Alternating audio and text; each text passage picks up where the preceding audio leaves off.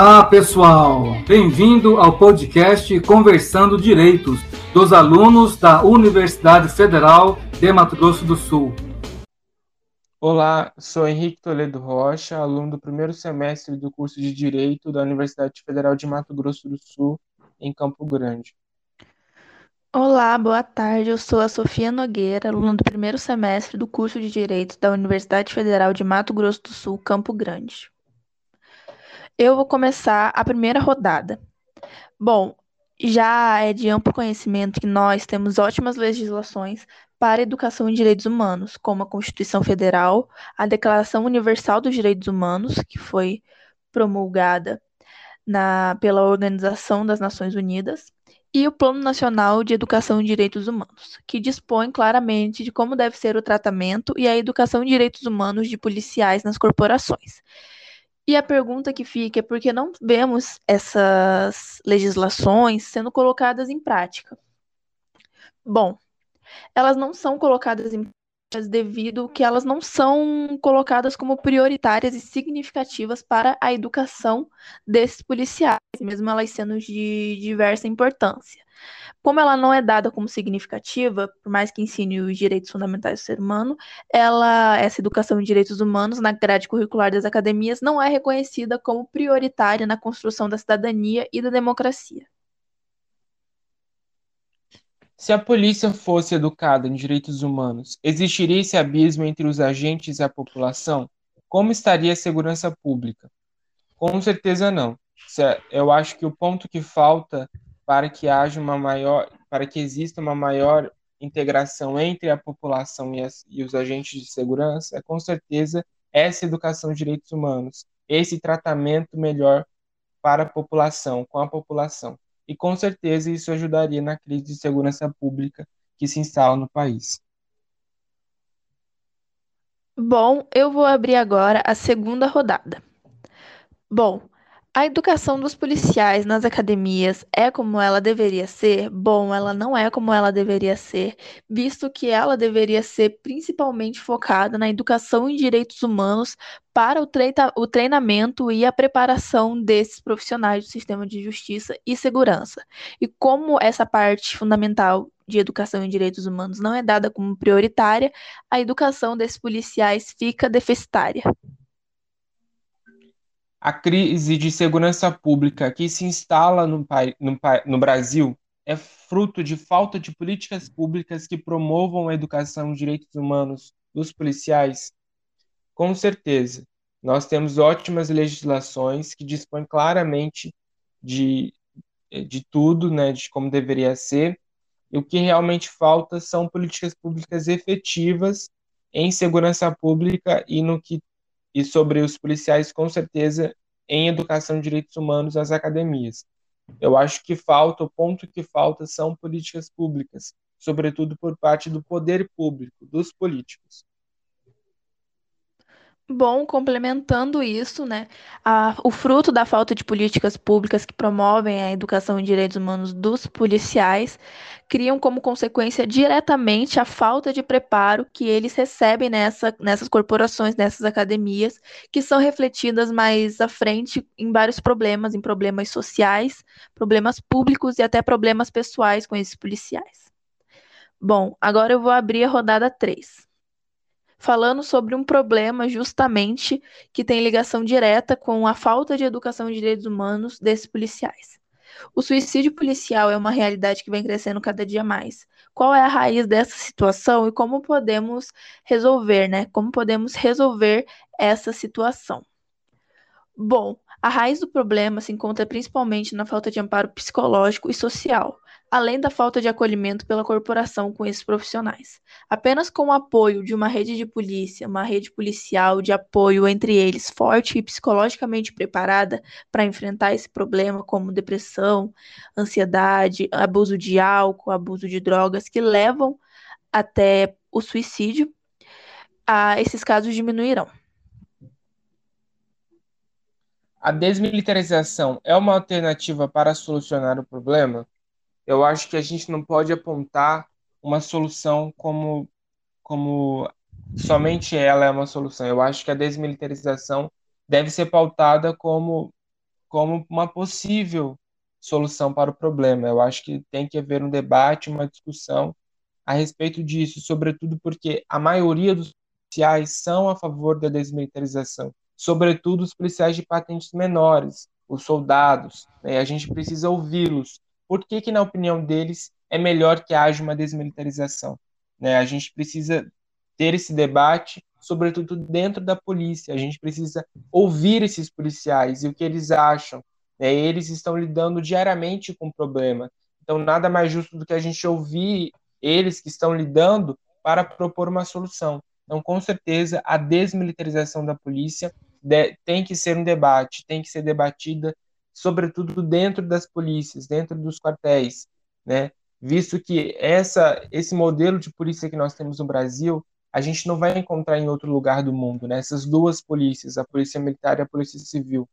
A gente encontra polícias unificadas, juntas. Esse, esse modelo de duas polícias divididas a gente não encontra. Então a gente tem que saber é, se a desmilitarização é uma alternativa. A gente precisa do debate para a gente entender se é uma alternativa para solucionar o problema. Eu defendo debate a respeito da desmilitarização. Bom, agora a gente vai entrar na rodada 4, a penúltima rodada. Bom, é chocante, mas muitas perdidas e algumas vão até a óbito. O caso da menina Agatha, da menina Agatha Félix chocou o Brasil e o mundo, e esse, até hoje as motivações desse crime, como ele foi e o disparo ainda são uma espécie de enigma. Bom, o caso dessa menina de 5 anos aconteceu no Complexo do Alemão, no Rio de Janeiro. E a menina estava num meio de transporte, sentada numa Kombi, e essa bala perdida atingiu ela. Bom, até hoje é, a história conta com muitas versões. A versão dos moradores que diz que o disparo foi feito pelo policial sem confronto nenhum. E a versão dos policiais que o disparo foi feito por um PM, por um policial militar, mas que foi em confronto com os bandidos e é, a criança, a Agatha, foi vítima de uma bala perdida. As milícias são fortíssimas em muitas regiões do país, um verdadeiro poder paralelo e são frutos de uma falta de educação em direitos humanos e valorização dos policiais. Como é essa realidade? Olha, dados de 2020 mostram que as milícias controlam 57% do, ter do território do Rio de Janeiro. Isso equivale a 2, milho 2 milhões e 200 mil habitantes, né? a 12% da população carioca. Então, a gente vê que é uma realidade muito presente. É, um verdade, é quem de fato comanda a cidade e vários bairros, né? 25% dos bairros da cidade são dominados. Então é uma realidade muito presente. A gente, é, a gente entende que esses, esses moradores, sobretudo do Rio de Janeiro, né, que é os casos que a, que a gente mais conhece por conta que é da mídia, é, de fato é uma realidade muito presente e deve ser muito difícil para eles conviverem com dois poderes conflitantes, né? O Estado e as milícias, as facções que de fato controlam mais da metade da cidade. Então é uma realidade muito difícil que precisa de fato ser combatida. Bom, agora a gente vai entrar na rodada 5, a última rodada do episódio do podcast.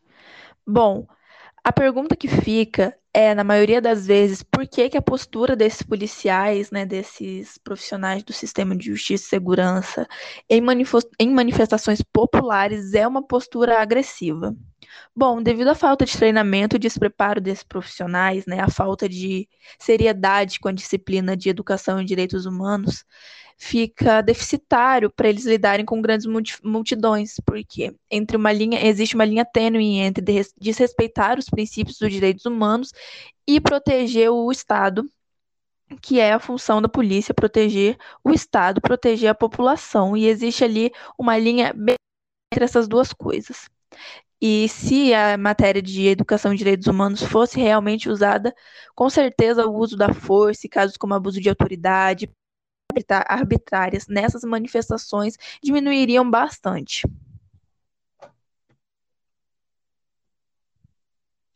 Qual o impacto na sociedade da morte de pessoas como a vereadora Marielle Franco e da juíza Patrícia Cioli, que foram assassinadas por PMs?